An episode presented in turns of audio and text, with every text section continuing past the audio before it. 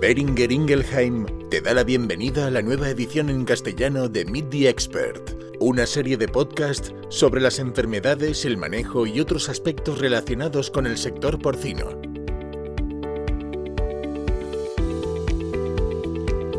Hola, bienvenido o bienvenida a una nueva edición de Meet the Expert, la plataforma de podcast de Beringer Ingelheim. Yo soy Gisela Girmé, brand manager en la unidad de porcino de esta empresa y hoy vamos a hablar sobre circovirus y lo vamos a hacer de una forma un poco distinta. Como la mayor parte de vosotros ya sabréis, hace unos meses participamos en un podcast junto a la agencia de marketing editorial Grupo Asís, en el que intervinieron personas muy queridas en nuestro sector porcino, como fueron Kim Sagalés, Luis Picó y Julio Vidal. Y en ese interesante debate, en el cual también intervino Sebastián Figueras, nuestro asesor veterinario de porcino en Beringer Ingelheim, navegamos pues por el pasado, el presente y el futuro de la circovirosis. Y pues pusimos sobre la mesa varios aspectos bastante relevantes relacionados con esta patología y con su historia. Pues bien, hoy queremos desgranar un poco más esta primera parte del podcast que estaba relacionada con el pasado de la circovirosis y junto con Sebas queremos rescatar ciertas ideas que nos parecieron interesantes y de esta forma complementar aquella charla que, por cierto, iremos subiendo e incorporando por fascículos en nuestra plataforma Meet the Expert. Y nada, antes de empezar, dejadme que os introduzca brevemente a Sebas. Sebas es veterinario por la Universidad Cardenal Herrera CEU, donde actualmente colabora como profesor asociado de enfermedades infecciosas. Y además trabajó 11 años como veterinario en Agroturia, a lo que hay que sumarle ocho años de experiencia como asesor veterinario en Beringer Ingelheim y recientemente un estrenado doctorado en ciencias veterinarias por la Universidad de Murcia. Buenos días, Sebas. Hola, buenos días, Gisela. Y por mi parte, pues yo soy Gisela Girmé, veterinaria por la Universidad Autónoma de Barcelona, doctora en microbiología Anteriormente fui responsable de los productos farmacológicos en Andersen SA y desde hace algo más de dos años soy la responsable de marca en el departamento de marketing de Beringer Ingelheim. Y bueno, Sebas, en esta primera parte del podcast de Circovirus le pudimos ver la cara a la circovirosis en su momento de mayor auge, cuando no teníamos una solución evidente para la enfermedad, porque no teníamos vacunas y claramente nos estábamos enfrentando a unos procesos clínicos muy graves y preocupantes. Mm, ¿Nos podrías ayudar un poco a complementar ese cuadro clínico y lesional que nos comentaban nuestros ponentes? Por supuesto, Gisela. Eh, tal como apuntaban muy bien nuestros tertulianos, la sintomatología clínica que se manifestaba Principalmente lo hacía en animales de final de transición, inicio de cebo, y presentaban un cuadro de lo que se vino a denominar síndrome multisistémico de adelgazamiento postdestete o sencillamente desmedro postdestete, que efectivamente era muy llamativo y que se caracterizaba por lechones aparentemente sanos que mostraban un adelgazamiento progresivo, que se veían ictéricos y con evidente palidez de mucosas, eh, también había algunos con fiebre y marcada disnea, incluso, incluso podía verse diarrea en, ciertos casos. Estos animales eh, no respondían a la mayoría de los tratamientos, eh, acababan pues eso, generando un elevado porcentaje de, bajas, de, saldos a lo largo prácticamente de toda la crianza. Por ahondar un poco más en el cuadro clínico creo que es interesante comentar, sobre todo para aquellos oyentes más jóvenes, que las lesiones macroscópicas que, encontrábamos en las necropsias eh, que se realizaban por postmortem eran bastante variables. Pero en cualquier caso, la, canal presentaba emaciación, eh, un aspecto amarillento por, por dicha ictericia. Los riñones podían estar inflamados, con eh, lesiones blanquecinas difusas visibles en la superficie del parénquima renal, sobre todo a consecuencia de la nefritis intersticial eh, multifocal que, que allí estaba aconteciendo, ¿verdad? Y, algo que, que, era muy característico es que los linfonodos inguinales superficiales aparecían muy, muy eh, aumentados de tamaño. Y además, en, algunos animales también se podían encontrar eh, un cierto grado de, úlceras gástricas. Vaya, entonces era evidente que algo estaba produciendo todo ese cuadro clínico y lesional que comentas, aunque es cierto que a veces no era fácil diferenciarlo de otras patologías como podía ser el PIRS. ¿Cómo diagnosticabais en el campo el circovirus en aquella época, hace 10, 15 años? Pues mira, en realidad diagnosticábamos de igual forma que lo, que lo podríamos hacer hoy en día, es decir, valiéndonos de la información de la histopatología, como se describió por Rosé y colaboradores en, en 1999 y por Segales posteriormente en 2004. En realidad lo que se observaba de forma consistente era la marcada deplección linfocitaria, conjuntamente con una infiltración histiocitaria, mayoritariamente granulomatosa, y una pérdida completa de la estructura folicular de los linfonodos. Todo ello eh, unido, obviamente, a la detección del propio patógeno en, esa lesión. Precisamente como comenta uno de los ponentes, y en este caso eh, es Luis quien lo comenta, cuando menciona que los animales estaban en un punto de no retorno a un estado sanitario normal, esto concuerda con, los hallazgos eh, histopatológicos, ya que indicaban que el, sistema inmunológico de estos animales estaba considerablemente afectado y por tanto no podían defenderse ni de esta ni de otras coinfecciones pese a los infructuosos, como decía antes, tratamientos que se aplicaban y también comentaban nuestros ponentes el efecto que podía tener tanto el sexo como la genética, ¿no? En el sentido de que algunas líneas, como podía ser el pietren, pues parecían desarrollar de alguna manera menos la enfermedad. Correcto. Eh, de hecho, cuando mirábamos los registros de las bajas de las hojas de crianza que teníamos para transiciones y para los engordes, resultaba bastante evidente que los machos eh, morían más que las hembras. Era, era muy curioso. Eh, y de hecho, este efecto eh, se describe en la literatura en al menos un par de estudios, donde se observó que la enfermedad se exacerbaba en, en aquellos machos que, que eran castrados.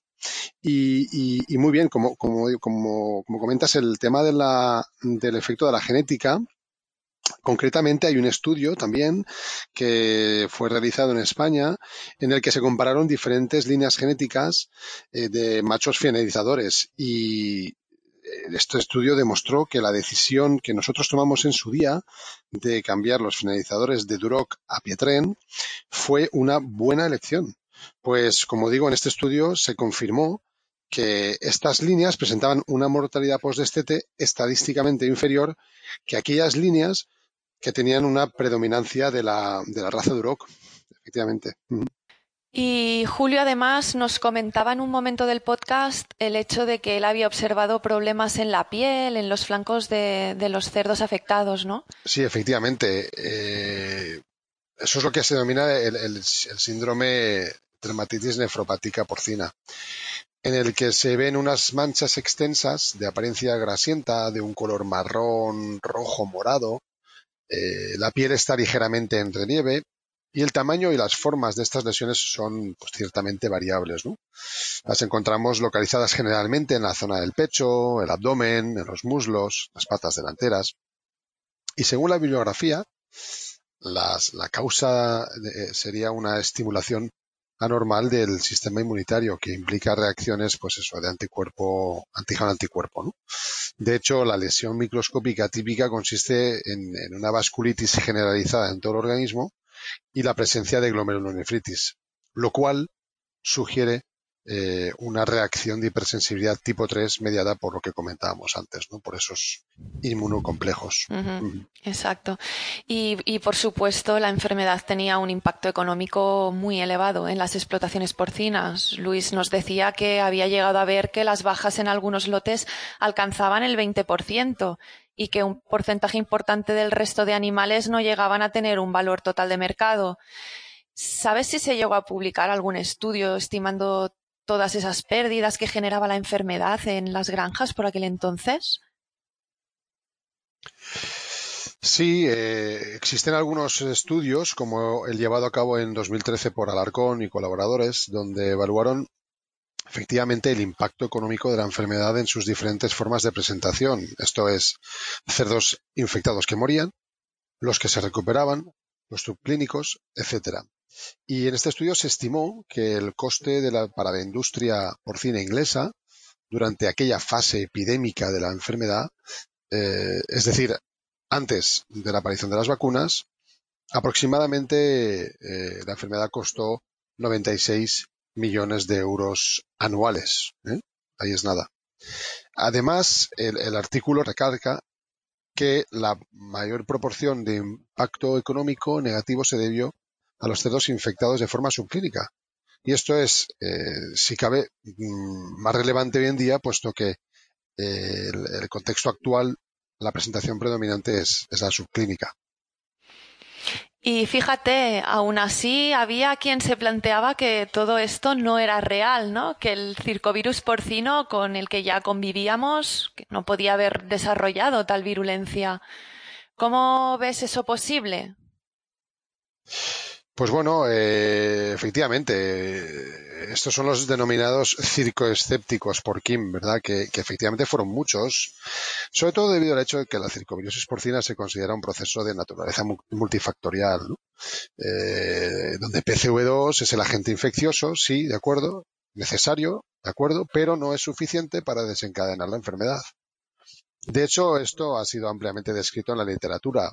De manera que es prácticamente imposible reproducir los postulados de Koch utilizando sola y exclusivamente eh, circovirus. En realidad no se cumplen estos postulados principalmente en lo referente a que el agente debe estar presente en cada caso de la enfermedad en las condiciones apropiadas y ausente en los animales sanos. En este caso, PCV2 sí puede estar presente, obviamente, en, en animales sanos. Sin embargo, contrariamente, y como otras enfermedades, como decimos, multifactoriales, eh, Circovirus cumple perfectamente los postulados de Evans, que toman en consideración no solo el agente infeccioso, sino también el huésped y los otros factores asociados a las respuestas del huésped, como puede ser, por ejemplo, pues el ambiente, el estado inmunitario y otros factores de riesgo. Nos comentaba Kim que antes de aparecer las vacunas prácticamente no había una solución, ¿no? Que por lo que nos comentaban todos los ponentes, ciertas pautas de manejo podían ayudar. Decía Julio, meter a los enfermos en parques, por ejemplo. Muy bien. De hecho, esta práctica de dejar a los enfermos en parques exteriores estaba fundamentalmente encaminada a aportar a estos animales una mayor proporción de oxígeno procedente de, del aire libre, ¿no? En efecto, este virus mm, tiene una capacidad bastante elevada de infectar a los macrófagos alveolares y por tanto provocar una inflamación pulmonar, tal como lo revelan las marcadas lesiones de neumonía intersticial que por aquel entonces encontrábamos en las necropsias, ¿no? Y esto es lo que se definió posteriormente como enfermedad pulmonar por PCV2 en la clasificación eh, que Kim Segales propuso en el año en el año 2012. Uh -huh. Y fíjate, hablando de propuestas de Kim, en un momento determinado él menciona que se llegó a utilizar la sueroterapia como una solución ya a la desesperada, que a veces funcionaba y, y a veces no. Sí, efectivamente, efectivamente era una solución como bien dices, a la, a la desesperada, ¿no? O sea, teníamos que, que agarrarnos a un clavo ardiendo.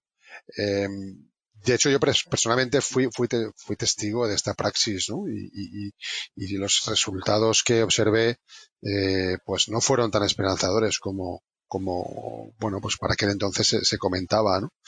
De hecho, hay estudios como el de Tomás y colaboradores que efectivamente corroboran el hecho de que la exposición al PCV2 mediante sueroterapia no era efectiva para definitivamente prevenir la enfermedad asociada a este patógeno, desde luego. Mm, y además el cambio que se está produciendo del ciclo cerrado hacia la producción en tres fases, pues tampoco ayudó, ¿no? Tal y como comentaba Luis. Claro, el, el hecho es que la, la infección se presenta en diferentes fases de la producción pues fundamentalmente por dos motivos muy concretos, eh, que en este momento de la epizotía sucedía de forma simultánea. Eh, por un lado, la capacidad de este virus para generar eh, las infecciones intrauterinas, según pues está bien descrito y documentado por West y colaboradores en, en, el, en 1999 o por O'Connor también en, en, en 2001, que es lo que realmente determina la transmisión vertical del patógeno a su progenie. Y por otro lado, la larga duración de la excreción descrita en Estados Unidos en el año 2011 por Patterson y colaboradores, donde sus resultados indicaban que la excreción del, del virus podía eh, alcanzar los 69 días en cerdos infectados experimentalmente, pero en aquellos animales que sufrían una infección natural, esta excreción podía alcanzar hasta los 181 días. Claro, en estas condiciones se asegura, por tanto, que el, que el patógeno puede, podía y puede hoy, por hoy pasar de una fase a otra, siendo estos sistemas, los de producción segregada que comentaba Luis, absolutamente incapaces de cortar esta cadena de transmisión del virus. Y también se mencionaron varias veces las reglas de MADE como una solución eficaz si se seguían a rajatabla, claro. ¿Nos podías explicar un poco en qué consistían esas reglas? ¿En qué consisten, de hecho? Por supuesto. Eh, hace ya 20 años, eh, de hecho, de la, publicación de estas reglas, que fíjate, pese al extraordinario avance de la tecnología, todavía hoy podríamos considerar como unos no negociables en la producción porcina. Por aquel entonces estas reglas trataron de frenar, obviamente, pues esta devastadora enfermedad y, y, consisten en diferentes recomendaciones de manejo, tanto de flujo de animales como, como de instalaciones y fundamentalmente están segmentadas según los diferentes departamentos de la granja.